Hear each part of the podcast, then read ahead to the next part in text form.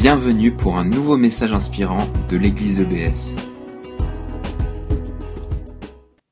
Alors j'ai intitulé ce message, est-ce qu'on va le voir bientôt? Brebis devient berger. Est-ce que vous avez déjà perdu un objet de valeur? Oui de vous rappeler Certainement, moi oui, je suis un peu distrait, donc j'ai tendance à perdre les objets de valeur.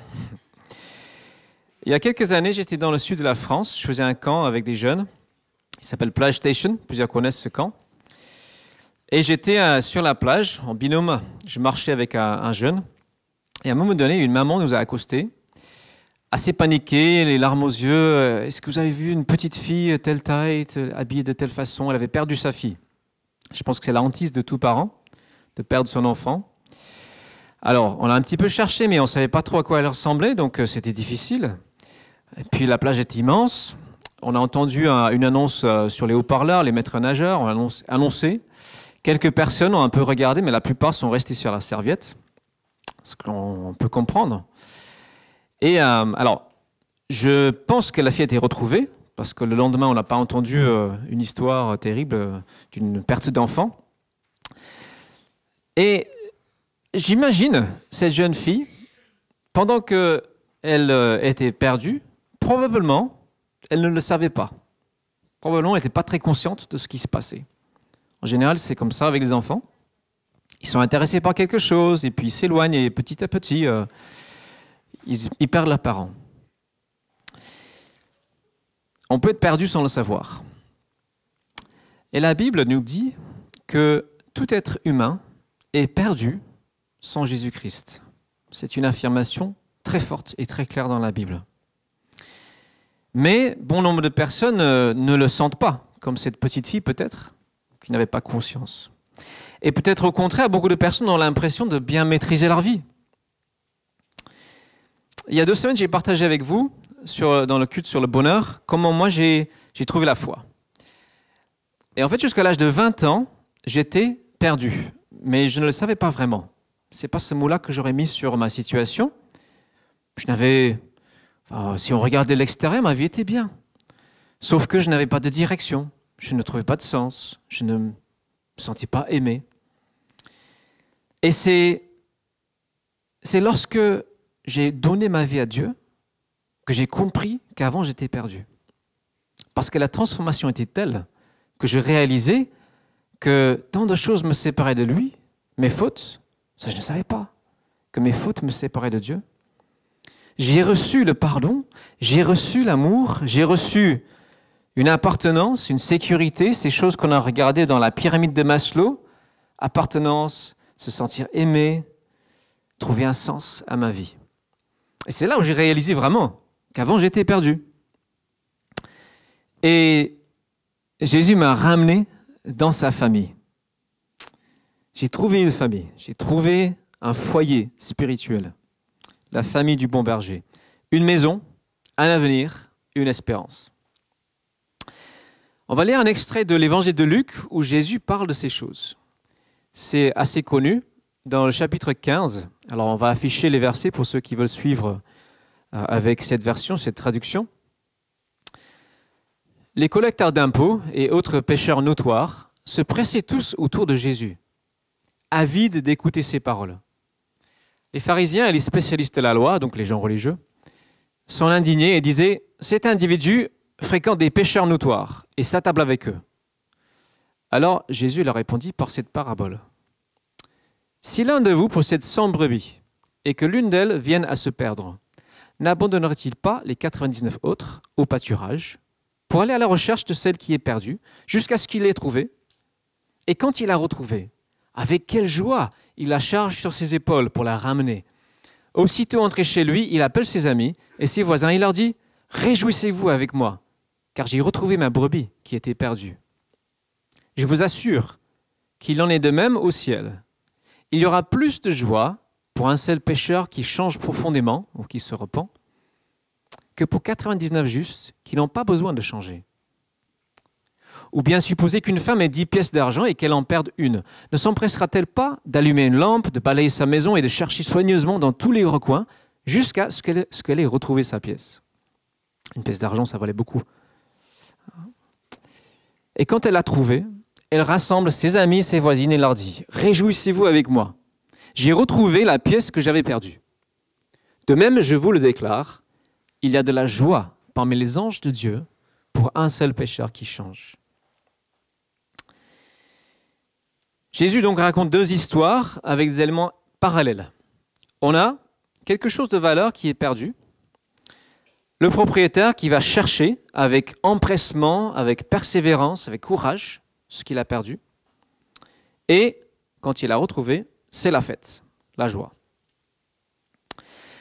J'aimerais aujourd'hui m'adresser d'abord aux personnes, et il y en a peut-être quelques-unes dans cette pièce, qui peuvent s'identifier à cette brebis perdue.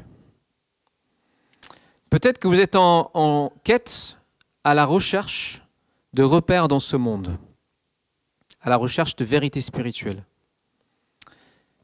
J'ai une bonne nouvelle pour vous.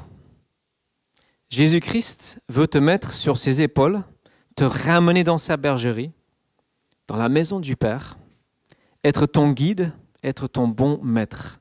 Et Jésus veut que tu le laisses faire, que tu te laisses porter par lui, que tu acceptes sa direction dans ta vie. La bonne nouvelle, ce qu'on voit ici, c'est que Jésus accepte tout le monde, quel que soit son passé, son statut social, etc. Ici, il mange avec des personnes euh, vraiment les plus méprisées, les moins religieuses de son époque, ce qui est scandaleux. Donc c'est une bonne nouvelle. Il y a une maison pour toi.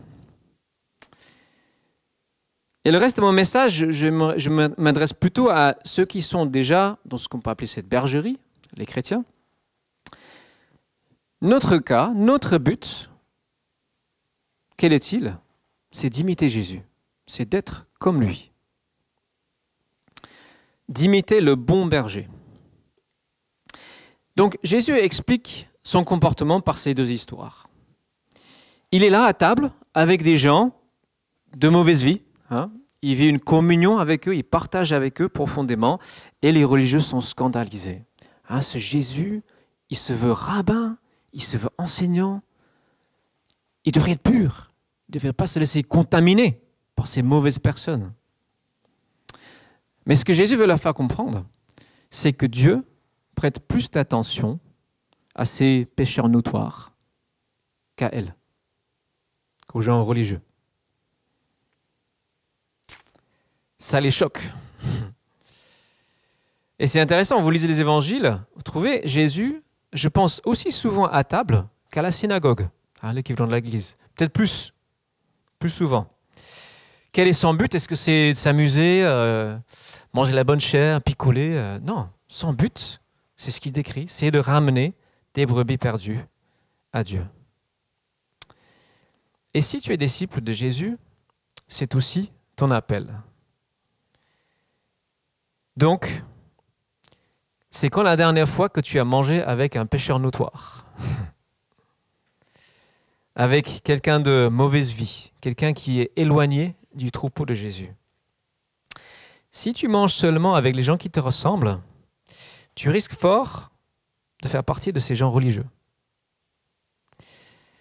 Et c'est vrai qu'il y a beaucoup de chrétiens qui, au bout d'un certain temps, s'associent seulement à d'autres chrétiens, parce que c'est plus facile, c'est bien d'être entre brebis bien nettes, bien propres, bien lavées.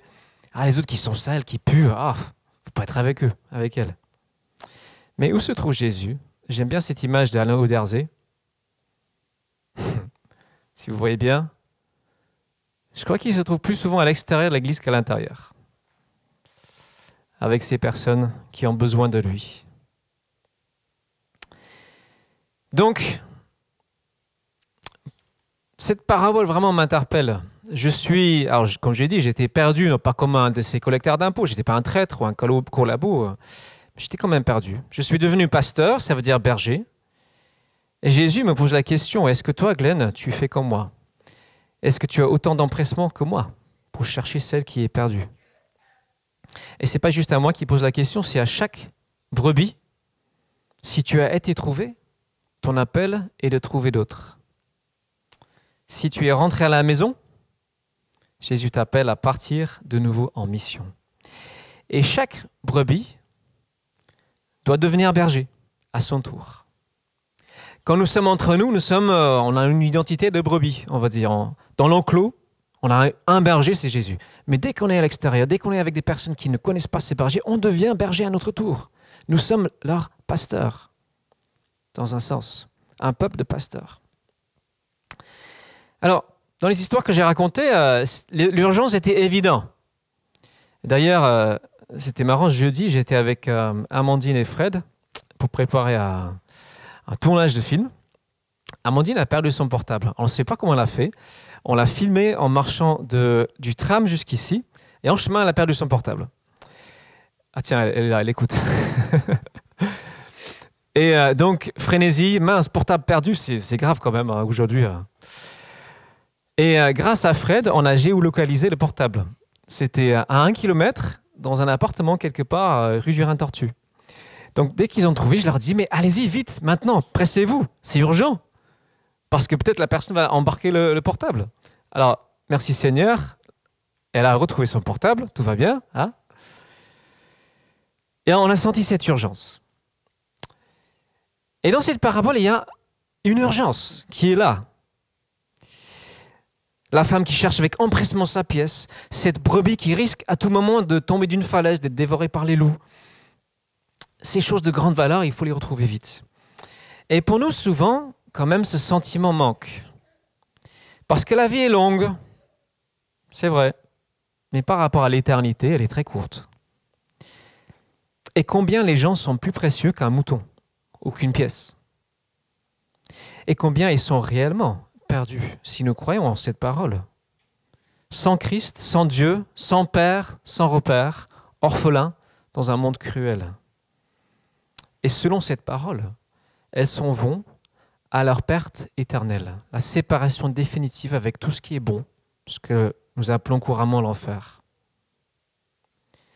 Alors, si tout cela est vrai, si c'est notre conviction, ne devrions-nous pas avoir beaucoup plus d'empressement à chercher ce qui est perdu. Je crois que le Seigneur veut que nous ayons de l'empressement. Est-ce que tout va bien là au fond? Ça va? Ok, super. Que nous ayons de l'empressement. Je crois que nous tous, et je me comprends, je m'inclus totalement dans cette, ce que je vais dire, hein, je crois que nous avons tous une, un peu tendance à nous trouver des excuses. Je vais lister quelques excuses. Bah, je ne suis pas doué, je suis pas un évangéliste, je suis pas extraverti, c'est pas ma personnalité. C'est vrai que c'est peut-être plus facile pour les extravertis, mais c'est quand même un but pour tout disciple de Jésus. Et je pose la question est-ce que tu peux manger avec quelqu'un, lui demander comment ça va, vraiment, et proposer de prier pour lui? Je pense que c'est dans nos capacités à nous tous. Je connaissais quelqu'un qui allait dans un café, il mettait devant lui, devant lui un petit, un petit écriteau J'écoute. Et les gens venaient lui parler. Et parfois, il avait l'occasion de prier pour elle, pour eux. On peut aussi parfois se dire, mince, il y a tellement de personnes perdues, bah, qu'est-ce que moi je peux faire face à cette immense foule? Bah, Dieu ne te demande pas de t'occuper d'une foule, il te demande juste de t'intéresser à ton prochain, celui qui est à côté de toi. Il y a aussi les fatalistes. Ah, Dieu, c'est son affaire, il s'occupera, c'est son boulot. C'est oublier que Jésus a choisi nous, son peuple, pour être ses mains et ses pieds. Toutes les personnes qui ont fait vraiment une différence dans ce monde ne se sont pas dit ça. Elles se sont dit non, Dieu m'appelle moi à y aller.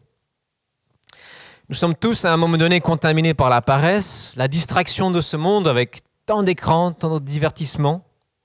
C'est vrai, je le ferai demain. Mais que fait Jésus? Il cherche. Il cherche. Notre rapport avec le temps on ne trouve pas le temps. Il y a tant de choses à faire.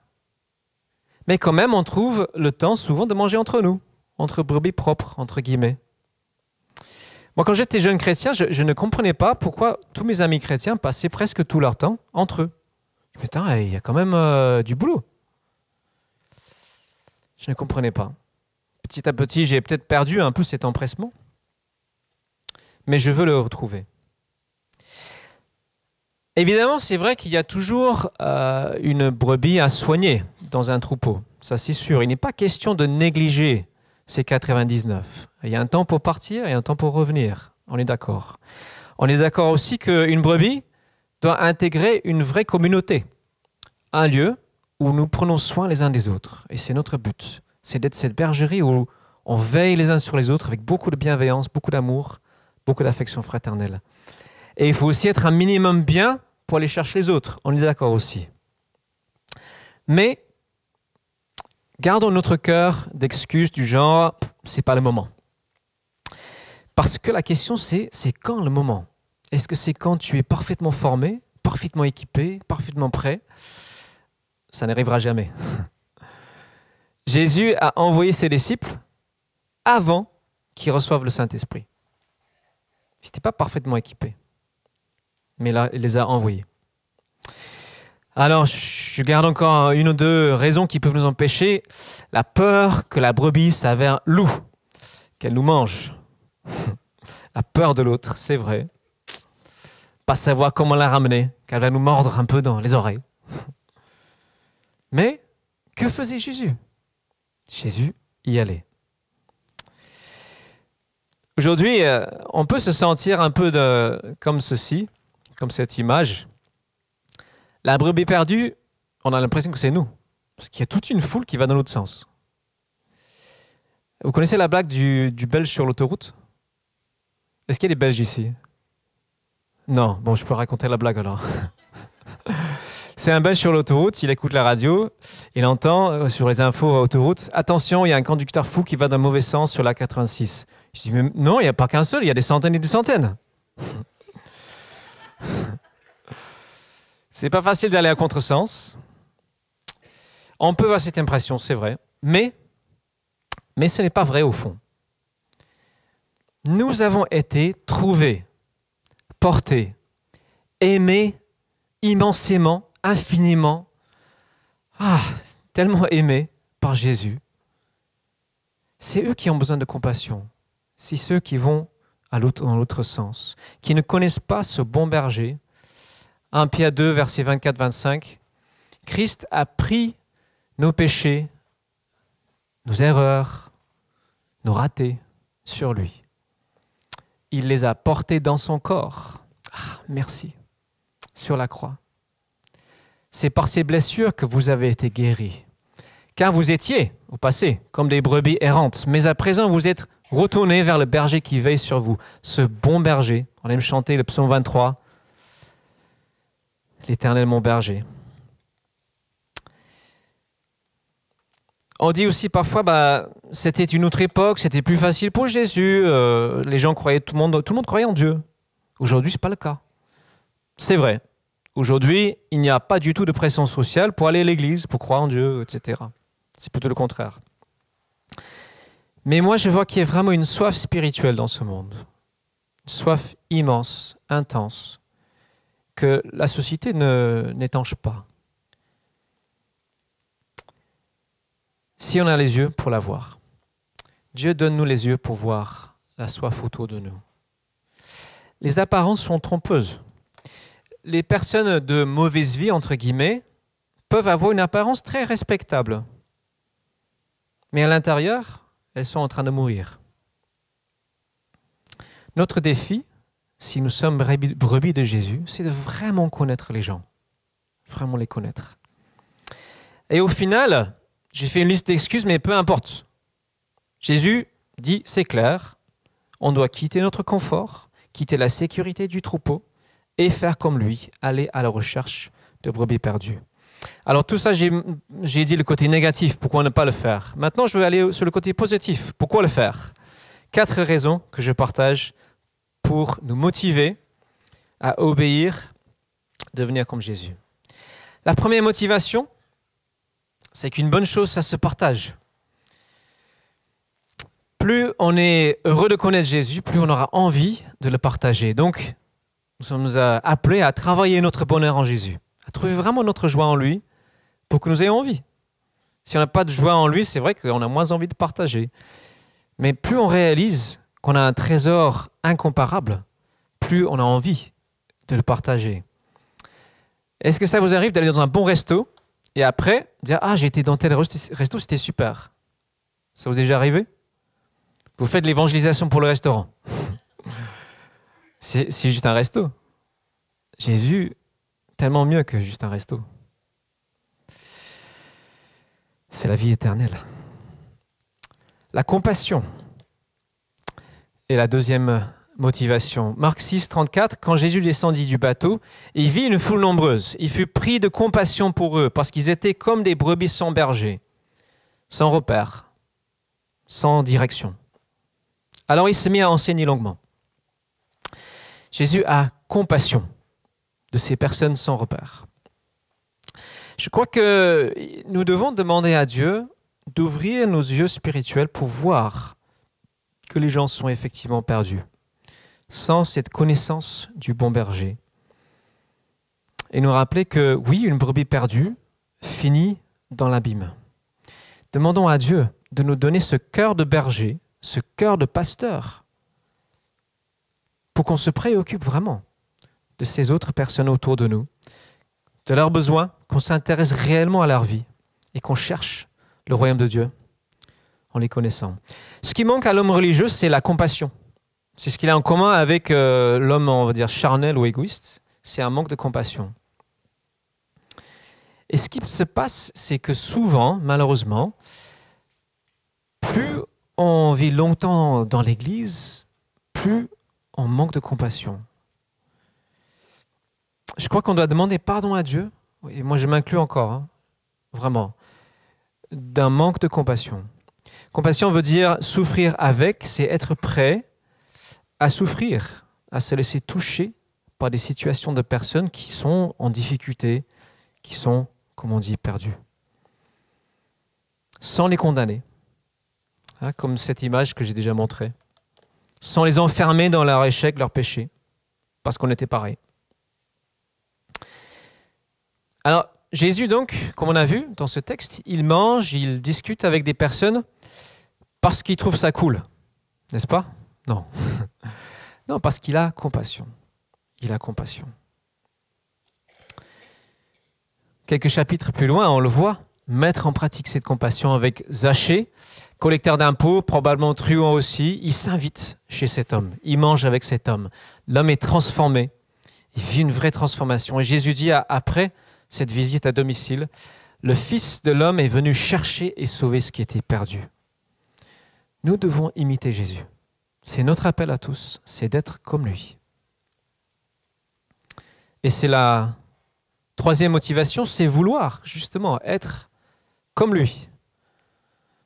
Paul a dit, soyez mes imitateurs comme moi j'imite le Christ. Il a ce but d'être comme Jésus, ce bon berger selon le cœur de Dieu. Et on aurait pu lire tout un chapitre dans Ézéchiel 34. Juste, on va lire un verset. C'est un portrait prophétique du bon berger Dieu qui va s'occuper de son peuple, de son troupeau. Donc on va lire juste les versets, les versets 15 et 16. C'est moi, donc c'est Dieu qui parle, qui ferai paître mon troupeau, et c'est moi qui le ferai reposer. Le Seigneur l'Éternel le déclare. Je chercherai la brebis qui sera perdue, je ramènerai celle qui se sera égarée, je penserai celle qui est blessée, et je fortifierai celle qui est malade. Je crois qu'il n'y a pas de but plus élevé dans la vie que de suivre l'exemple de Jésus. Et il promet une récompense extraordinaire pour ceux qui le font, pour ceux qui l'imitent. Nous serons dans la joie. Et c'est la quatrième motivation, c'est la joie. Notre parabole dit qu'il y a plus de joie pour une personne, un seul pécheur qui change de vie, que pour 99 justes qui n'en ont pas besoin. Ces deux paraboles parlent de la fête. Et la, celle qui suit, c'est la parabole du fils prodigue. Il y a un grand festin, un banquet, parce que le fils prodigue revient à la maison. Il y a la joie. Cette semaine, j'ai eu l'occasion euh, deux fois de vivre cette joie. La première, c'est j'ai reçu un coup de fil euh, jeudi ou vendredi. C'est une personne euh, que j'ai rencontrée il y a quelques mois, qui n'habite pas à Strasbourg. Peut-être un jour elle va habiter Strasbourg et euh, qui est tombée dans une dépression profonde. Et euh, Dieu m'a vraiment mis à cœur cette personne et j'ai beaucoup prié pour elle. Elle était hospitalisée euh, dans un hôpital psychiatrique pendant quelques semaines. Et ouais, je peux dire que au moins trois jours par semaine, trois, quatre jours par semaine, je priais pour elle. Elle m'a appelé, elle m'a dit, je suis sorti de l'hôpital, c'est un miracle ce qui s'est passé, je sais maintenant que Jésus ne m'abandonnera jamais. Elle m'a dit, j'ai un déclic, j'ai compris qu'il m'aime, qu'il ne m'abandonnera pas. J'avais la banane toute la journée. Ça, yes, super. Une brebis de plus qui revient à la maison. C'est vraiment génial. C'est un moteur. La joie de retrouver un, nouveau frère, une nouvelle sœur dans notre famille. Alors je vais citer quelqu'un qui est absent aussi. Beaucoup le connaissent, c'est Stéphane qui est souvent au café. Il est parti ce week-end. J'ai observé les changements dans sa vie depuis moins d'un an. C'est fabuleux. Ça me procure une des plus grandes joies de voir ce que Dieu fait en lui. Et moi, mon rêve, c'est qu'on puisse vivre dix fois plus ce que je viens de citer. Pour moi, c'est trop peu de choses. Moi, je rêve qu'on vit ça 15, 20, 50 fois plus. Qu'on soit obligé de faire des cultes de baptême tous les mois. Comme j'ai vécu euh, rapidement en Kabylie. Ils, bâtissent 50 personnes par mois. Hein, dans une église que j'ai visitée. C'est mon rêve. C'est mon rêve qu'on puisse vraiment devenir ce peuple de chercheurs, une communauté qui, qui se tient ensemble pour accomplir cette mission que Jésus nous donne. Et je crois qu'il y a des changements qui doivent s'opérer dans, dans, notre vie, notre style de vie, peut-être notre style d'église aussi vraiment chercher à être le plus ouvert possible, comme Jésus l'était. Faciliter les relations, euh, peut-être en petits groupes, avec des personnes qui ont cette soif. Donc la question, c'est comment est-ce qu'on peut faire? Pour terminer ce, message Ce que je vais dire, je pense que c'est des choses très évidentes, mais je prends la peine quand même de les dire. La première, c'est évidemment, il ne faut pas forcer je ne sais plus pourquoi j'ai choisi cette image. Peut-être parce qu'elle m'a fait rire. On ne peut pas ramener une brebis qui ne veut pas être ramenée. Ou forcer un chat à manger. je rencontre dans ce quartier, quand je, je, rencontre des gens, beaucoup de personnes très réfractaires euh, à tout ce qui est religion. Des gens, dès que tu dis Dieu, ils sont allergiques. Ah, Dieu, c'est terrible de dire Dieu. T'as dit un gros mot. Il faut pas forcer. Non, c'est sûr, on fait juste preuve de compassion. Mais je suis convaincu que dans la masse des personnes qui nous entourent, il y a certains qui savent qu'ils ont besoin d'autre chose. Donc je crois que notre, notre démarche, c'est de demander à Dieu de nous montrer qui sont ces personnes, d'être sensible, d'être à l'écoute, vraiment à l'écoute de Dieu et des gens autour de nous. Et, oui, je n'ai pas cité le deuxième exemple. Oui, non, le temps presse, donc je ne vais pas citer le deuxième exemple. Et tout ça, oui, effectivement, nous conduit à la prière. Et pour moi, c'est là la clé. C'est la prière.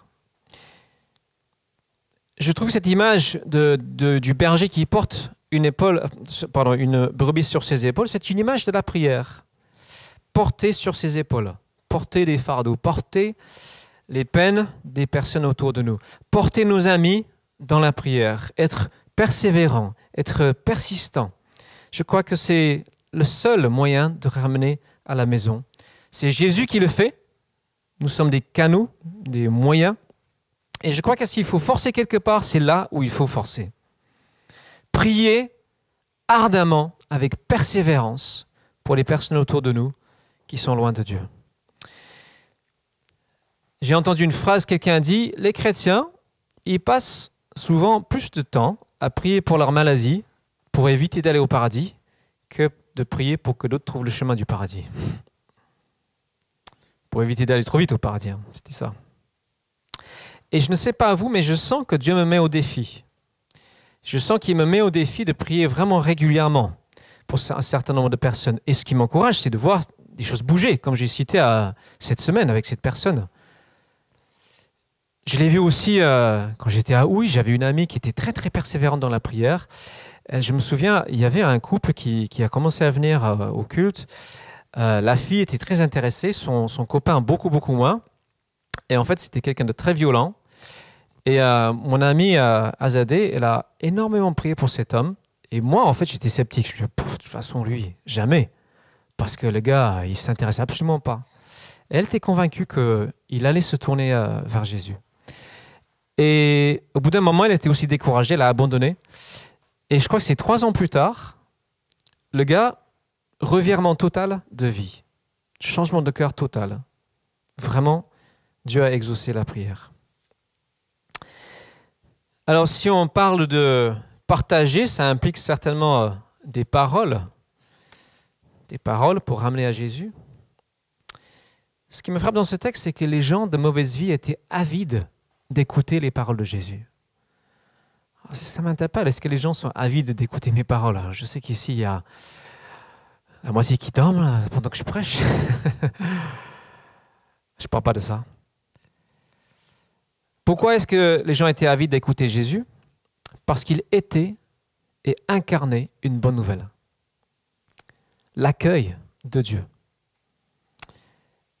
Cette bonne nouvelle qui dit Dieu t'aime, il a une maison pour toi, il a une place pour toi, un foyer pour toi. Il veut pardonner tes fautes. Alors, vous allez me dire, et je suis d'accord, Jésus avait un avantage parce qu'à son époque, ces personnes savaient très bien qu'elles étaient pécheurs qu'ils avaient enfreint la loi de Dieu. Et aujourd'hui, la plupart des gens ne le savent pas. Ou s'ils ont une vague connaissance, ils préfèrent ignorer ce fait. Donc effectivement, on n'est pas dans le même contexte. Dans notre contexte, moi je pense qu'il y a, je vais juste donner deux petites pistes. La première, c'est ce qui touche le plus les gens, c'est notre histoire. C'est juste dire ce qu'on a vécu avec Dieu, même si c'est pas spectaculaire. Voilà ce que j'ai vécu avec Dieu. Voilà ce que j'ai vécu avec Dieu peut pas contredire un témoignage. Et je crois que nous devons être toujours prêts et même prier chaque jour, Seigneur, permet que je puisse partager mon histoire avec quelqu'un. Et la deuxième chose, c'est se former, parce qu'il y a des, choses intéressantes qu'on peut apprendre. Et dans les mois à venir, nous allons proposer des, outils, des formations, des, des, choses pour tout le monde, j'espère. Alors, j'en dis pas plus, mais c'est en réflexion. Et la quatrième euh, le quatrième moyen, comment, comment obéir à cette parole? Je crois qu'il faut aussi travailler notre façon de, d'être dans le travail d'équipe. Parce que moi, je me compare à Jésus, je ne suis pas à la hauteur. Vous non plus. Personne n'est à la hauteur de Jésus quand il s'agit de chercher des brebis perdues. Il faut qu'on travaille ensemble. Jésus envoyait toujours ses disciples par deux, en équipe ou plus.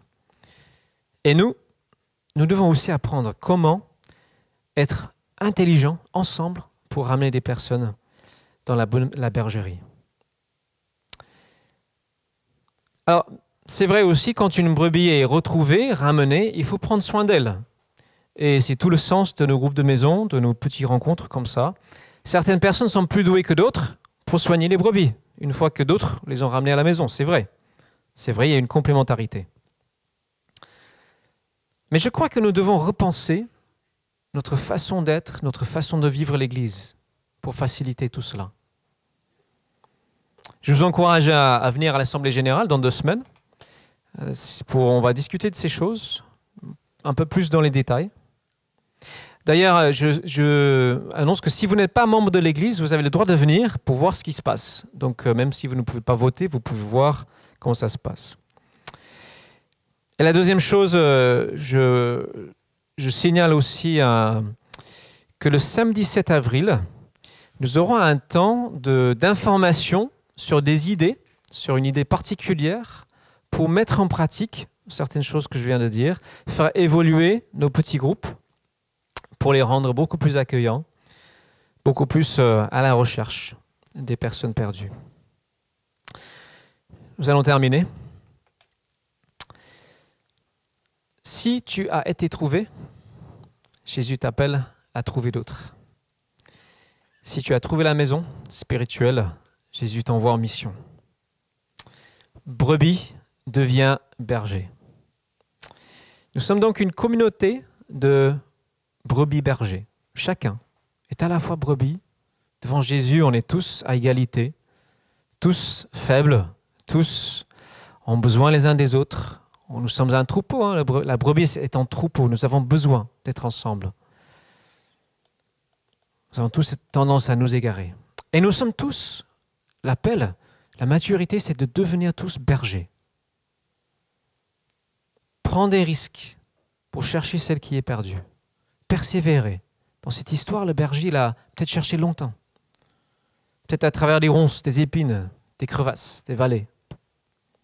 Persévérer dans la prière. Afin de suivre l'exemple de Jésus. Et c'est là le sens. Jésus dit, toi suis-moi. Deviens comme moi. Deviens mon apprenti. Apprends à vivre comme j'ai vécu. C'est ça l'appel de fond. Donc, Dieu donne-nous cette grâce. Je prie que nous puissions devenir une communauté où nous prenons soin vraiment les uns des autres, nous veillons avec beaucoup de bienveillance les uns sur les autres, et nous avons cet empressement qu'avait le bon berger à chercher celles qui sont égarées. Je termine avec euh, un appel, une interpellation. J'ai dit au début, peut-être que certains se sentent comme cette brebis. Certains peut-être euh, se disent, moi, moi, j'ai pas trouvé la maison encore. Je suis pas encore euh, fixé. Je n'ai pas encore vraiment rencontré ce bon berger dont tu parles. J'aimerais t'inviter à, faire un pas de plus vers Jésus, à écouter sa voix, à te laisser porter sur ses épaules. Et je propose que, si c'est votre cas, après le culte, ici, il y a un coin de prière. Vous allez au coin de prière et vous demandez à quelqu'un de prier pour vous. Je ne sais pas qui est euh, prévu aujourd'hui. En tout cas, il y aura quelqu'un ici dans, par là. Demandez à ce qu'on prie pour vous. Est-ce qu'on vous aide à trouver la maison? Et pour ceux qui, qui se disent oui, je suis déjà à la maison, moi je propose euh, d'apprendre à porter sur tes épaules, comme Jésus, dans la prière, celles qui sont perdues. Et une chose simple, c'est de créer une petite liste de personnes pour qui tu pries régulièrement, en, t'attendant à ce que Dieu intervienne. ce ne sera pas forcément euh, comme ça, mais avec persévérance. Et cette semaine, pourquoi pas, si on peut tous faire comme Jésus, et inviter à manger quelqu'un qui est, ok, bah, peut-être pas collecteur d'impôts, moi j'en connais pas, mais en tout cas quelqu'un qui est loin de la bergerie.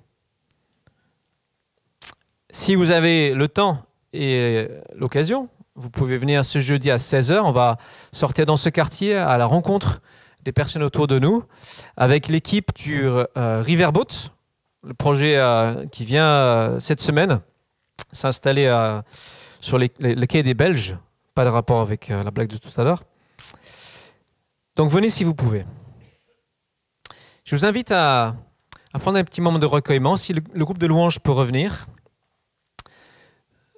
Voilà. Et on va juste laisser cette parole euh, pénétrer en nous.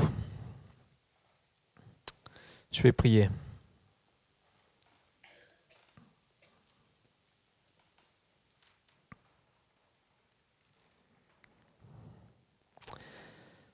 Seigneur, je te remercie de ce que tu m'as trouvé. Je suis vraiment heureux de t'appartenir. C'est une joie. C'est c'est merveilleux de savoir où je vais. Seigneur, c'est grâce à toi, c'est grâce à ton amour. Ce n'est pas parce que je suis meilleur que les autres. Et c'est vrai pour chacun ici. Nous ne sommes pas meilleurs, peut-être pas pires non plus, mais tu nous as trouvés. Je prie, Seigneur, pour celles qui, qui sont encore dans le doute. Est-ce que je suis à la maison?